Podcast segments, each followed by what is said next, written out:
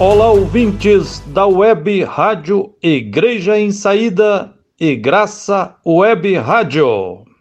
Quem está falando aqui é Frei Gilvander Luiz Moreira, da Comissão Pastoral da Terra, do Centro Ecumênico de Estudos Bíblicos, CEBI, e das comunidades eclesiais de base de Minas Gerais. Falo direto de Belo Horizonte. Estamos no ar hoje para refletir com você a partir da narrativa bíblica do dragão do Apocalipse diante de uma mulher em dores de parto. O que essa narrativa bíblica nos inspira?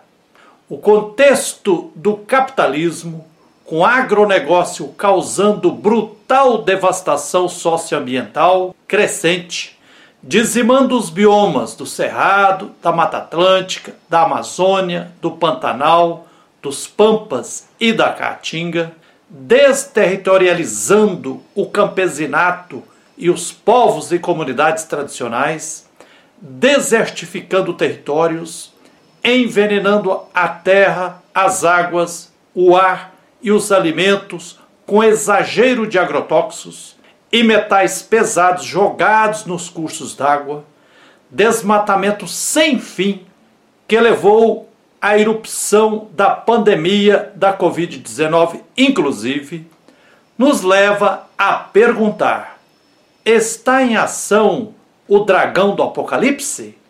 A mulher em dores de parto do Apocalipse também está em ação? Quem vencerá? E nós? De que lado estamos?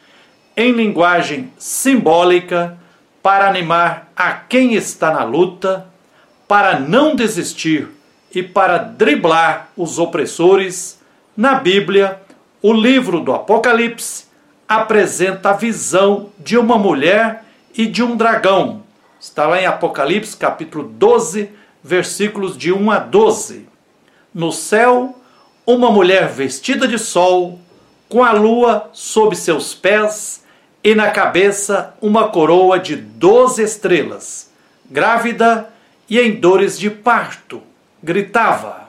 Apareceu um grande dragão, cuspindo fogo, com sete cabeças, sete diademas e dez chifres. Sua cauda devastava um terço das estrelas do céu. Diante da mulher, o dragão esperava a criança nascer para devorá-la. Após nascer, a criança foi arrebatada para junto de Deus e de seu trono, e a mulher fugiu para o deserto, onde seria alimentada por Deus por 1260 dias. Houve uma batalha no céu. O anjo Miguel e seus companheiros guerrearam contra o dragão e o venceram. Derrotado, o dragão foi expulso para a terra. No céu foi celebrada a grande vitória, a expulsão do dragão. Na terra, o dragão pôs-se a perseguir a mulher que deu à luz a uma criança salvadora e empreendeu perseguição ferrenha aos descendentes da mulher os que observam os mandamentos de Deus e são testemunhas de Jesus Cristo. Nas visões anteriores, o autor do Apocalipse parte do ano 33 da morte e ressurreição de Jesus Cristo para falar da caminhada das primeiras comunidades cristãs. No capítulo 12 de Apocalipse, o autor se encontra nos anos 90 do século I da era cristã. O autor volta simultaneamente ao momento da criação e ao momento da vitória de Jesus Cristo sobre a morte. No momento da criação, Deus tinha pronunciado a sentença contra a serpente e anunciado a vitória à descendência da mulher. Esta vitória acabou por se realizar no momento da morte e ressurreição de Jesus. A visão dos dois grandes sinais no céu, da mulher e do dragão, evoca a sentença de Deus contra a serpente, depois da queda no paraíso terrestre, que não é saudade, mas esperança, segundo o biblista Frei Carlos Mestres. Em uma perspectiva alegórica, podemos dizer que a mulher em dores de parto simboliza a vida, a humanidade, o povo de Deus, as comunidades perseguidas, as classes trabalhadora e camponesa superexploradas. Simboliza também Maria, a mãe de Jesus e todas as mulheres do passado e do presente que, de alguma forma, acreditam na força da vida vencendo as barreiras. As dores de parto simbolizam o sofrimento que a humanidade suporta para defender a vida e fazer nascer vida nova.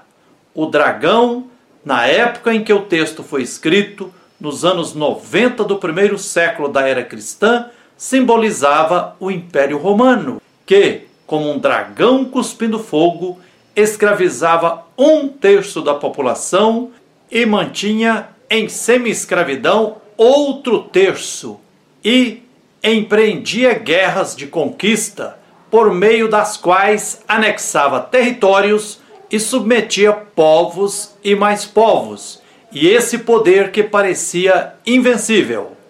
O dragão recorda também a antiga serpente, aquela do livro de Gênesis, capítulo 3. Ele cresceu durante a história e virou dragão, bicho imenso. O dragão simboliza o poder do mal, a morte e tudo aquilo que oprime e sufoca a vida. Tem um poder muito forte. O dragão está diante da mulher para lhe devorar o menino que está nascendo. Luta desigual entre vida e morte.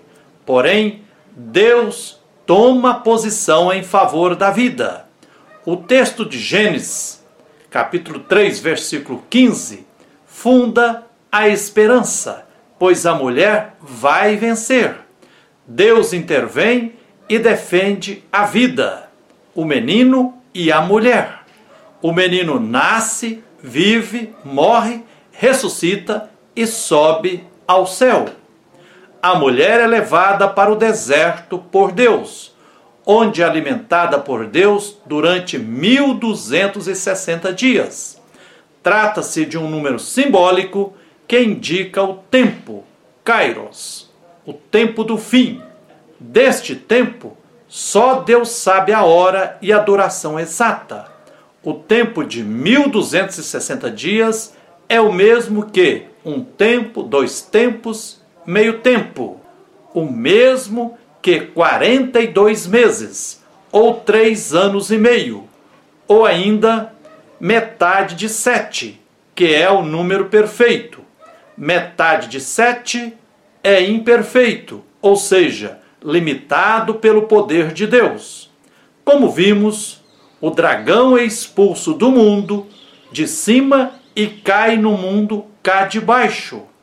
Para o Apocalipse, a história humana é como um grande julgamento. Deus está sentado no alto de seu trono, é o juiz, mas de infinito amor. Ao lado dele estão o promotor, o Satã, e o advogado, o Goel. O Satã, que é o promotor, antiga serpente, sedutor de toda a humanidade, tinha acusado a humanidade diante de Deus, mas Jesus, o resgatador, o Goel, pelo seu amor infinito, manifestado em sua vida, ensinamento, morte e ressurreição, anulou a acusação que pesava sobre nós. Por isso, Satanás perdeu a sua função de acusador. Com a vitória no mundo de cima, um cântico proclama a vitória e explica o sentido do que tinha acontecido. Foi expulso o delator que acusava dia e noite nossos irmãos diante de Deus. A morte não é vista como derrota, mas como uma participação na vitória de Jesus que realizou no mundo de cima. Essa vitória de Jesus no mundo lá de cima repercute no mundo cá de baixo. Devido a esta vitória, o dragão passa a perseguir os descendentes da mulher às comunidades. Entretanto, a mística apocalíptica nos diz que o dragão, o Império Romano na época e os podres poderes de todos os tempos não vencerá a mulher que está gerando vida, mas será jogado na lata de lixo da história, o dragão. A mulher grávida, símbolo de todas as forças de vida, triunfará sempre, mesmo que tenha que enfrentar noites escuras, genocídio e martírio. Nos dias de hoje, inspirados e inspiradas na narrativa apocalíptica da mulher grávida e sua criança, Jesus Cristo e todos que lutam para garantir condições de vida e de fraternidade real, parodiando o autor do Eclesiastes, podemos dizer que é tempo para resistir ao genocídio, tempo para confrontar o agronegócio, tempo para infiltrar com a agricultura familiar agroecológica, tempo para se rebelar diante das discriminações, tempo para desmascarar as fake news, tempo para acumular forças para lutas massivas por direitos, tempo para a formação de lideranças, trabalho de base, educação popular, etc. Mas certamente não é tempo para cruzar os braços e se omitir, o que se revela em posturas de quem diz: não tenho nada a ver com isso, isso não me compete, está tudo dominado, nada mudará. Mudará sim.